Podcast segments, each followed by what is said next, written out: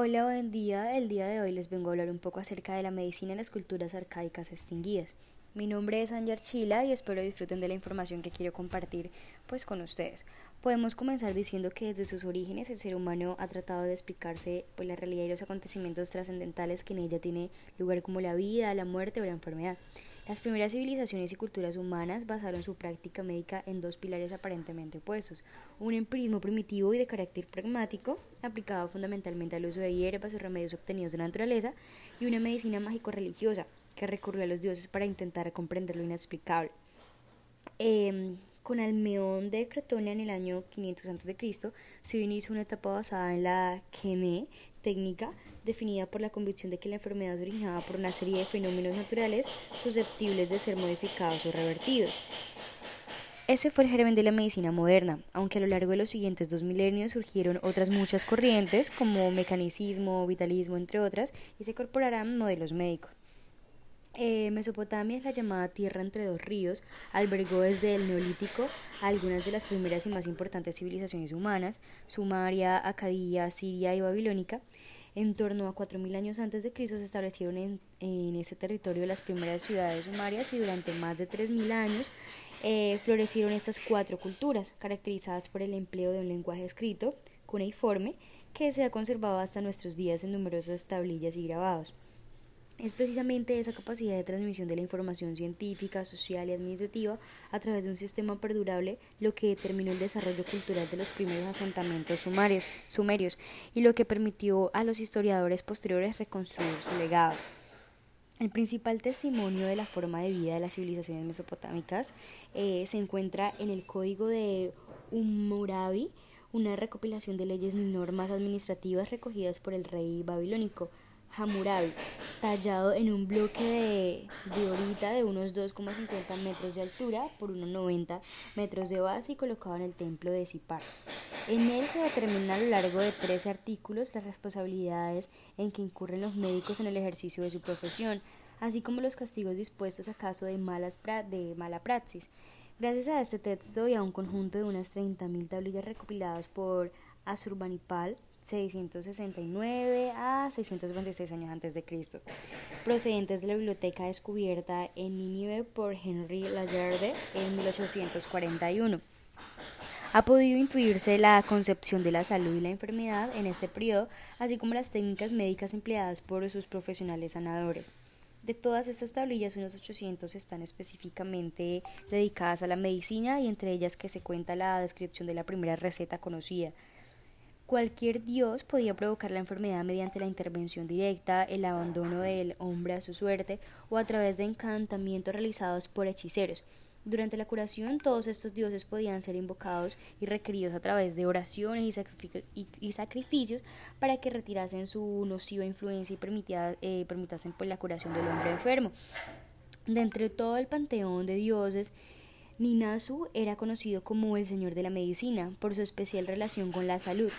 El diagnóstico incluía entonces una serie de preguntas rituales para determinar el origen del mal. ¿Has enemistado al padre contra el hijo o al hijo contra el padre? ¿Has mentido? ¿Has engañado en el peso de la balanza? Y los tratamientos no escapaban en este patrón cultural. Exorcismos, exorcismos, plegarias y ofrendas son rituales de curación frecuentes que buscan congraciar al paciente con la divinidad o librarlo del demonio que le acecha. No obstante, eh, también es de destacar un importante arsenal herborístico recogido en varias tablillas. Unas 250 plantas curativas se recogen en ellas, así como el uso de algunos minerales y de varias sustancias de origen animal. Bueno, el nombre genérico para el médico era Asu, pero pueden encontrarse algunas variantes como el Baru o adivinador encargado del, eh, del interrogatorio ritual, el Ashipu, especializado en exorcismos, o el Gayu, cirujano barbero de casta inferior que anticipa la figura del barbero medieval europeo y que encuentra homólogo en otras culturas como el Tapat azteca. Este sajador se encargaba de sencillas operaciones quirúrgicas como extracción de dientes, drenaje de abscesos, eh, flebotomías, entre otras. Eh, medicina, el hecho más sobresaliente de la medicina egipcia, Arcaica es la separación de los elementos religioso, mágico e y empírico. Había por lo tanto sacerdotes, magos y médicos y el ciudadano podía recurrir a uno u otro. Hoy también se ora y hacen mandas, eh, se va a un curandero, acupunturista, quiropráctico o a un médico. Heródoto, historiador contemporáneo de Hipócrates, en su visita a Egipto quedó impresionado de la medicina de este país, entre otras cosas por la existencia de especialistas, un tipo de médico para cada enfermedad. Mm, escribió, entre los especialistas había uno con el título de guardián del ano. Los médicos se formaban en los templos y había un sistema jerarquizado de rangos, de menor a mayor. Eran el médico, el médico jefe, el médico inspector y el médico superintendente. Los médicos de palacio tenían un señor, por encima de todos estaba el médico mayor del Alto y Bajo Egipto, una especie de ministro de salud. La medicina mágico sacerdotal en Egipto se veneró como dios de la medicina Aimoneb, figura equivalente a la de Esculapio en Grecia. Se sabe que fue visir del rey Sócer de la tercera dinastía, fue un hombre talentoso, astrólogo, mago, médico y el arquitecto de la pirámide escalonada de Saqqara. La palabra del sacerdote sin duda podía tener un efecto benéfico en el enfermo. Desde luego se trataba de un paciente muy, muy religioso y sensible a la sugestión. El sacerdote daba paz y confianza al enfermo y así el paciente podía colocarse en el mejor estado anímico para poner en marcha el poder de recuperación de su organismo. Diríamos que se trataba de un psicoterapia, una psicoterapia, sí, naturalmente. Esta acción difícilmente era posible en las heridas, traumatismos y tumores. Inherente a la calidad de sacerdote era la pulcritud, que se transmitió desde los médicos, eh, después a los médicos. Así desde un comienzo los médicos egipcios fueron personas aseadas y bien presentadas. En este ámbito de la medicina se sostenía que cada parte del cuerpo, según algunos, se distinguían 36. Era un dios o estaba regido por un dios. Así se, eh, así se invocaba el dios correspondiente a la parte enferma. Como los dioses eran identificados con partes del universo, planetas, ríos y montañas, el hombre se convertía en un micros, en un microcosmos, idea a la que llegaron eh, Demócrito por no vía mitológica sino naturalista.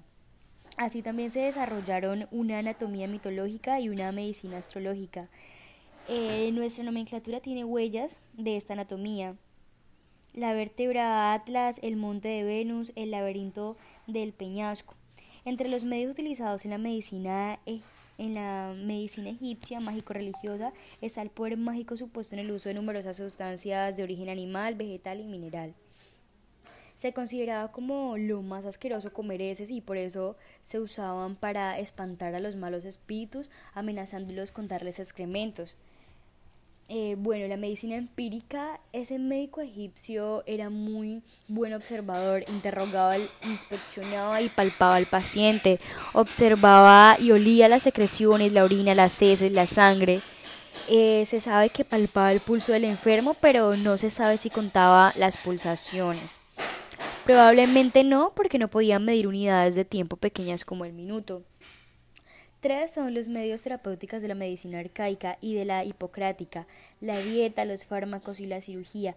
En esta medicina egipcia la terapéutica estaba centrada en los fármacos. En los papiros se nombraban alrededor de 500 sustancias pertenecientes a la materia médica. Dentro de ellas había Drek una coprofarmacia compuesta de diversas materias inmundas como excrementos de animales y tela de araña. En todas las civilizaciones hay un drecapoteque, pero por cierto había muchas sustancias con claros efectos farmacológicos como el opio, aceite de resino, papaverina, la digital y muchas otras pertenecientes a la farmacopea actual. La digital, como consta en el papiro de Evers, se administraba en casos de, de afecciones cardíacas. Es interesante en casos con heridas de difícil curación, se recomendará colocarles pan de cebada compuesto con hongos. ¿Contendría algún antibiótico? Los egipcios a través del embalsamiento tuvieron la oportunidad de examinar vísceras humanas y sin embargo no desarrollaron los conocimientos anatómicos. Algunos atribuyeron esto a, las brutales condiciones en que se obtenían los órganos. Así parece al leer la descripción que hace Heródoto el embalsamiento. Empiezan metiendo por las narices del difunto unos hierros curvos y después de sacarle con ellos los sesos, introducen allí sus drogas e ingredientes. Después le hacen un corte a lo largo de, las, de los ijares con, con una piedra aguzada y sacan por allí todos los intestinos.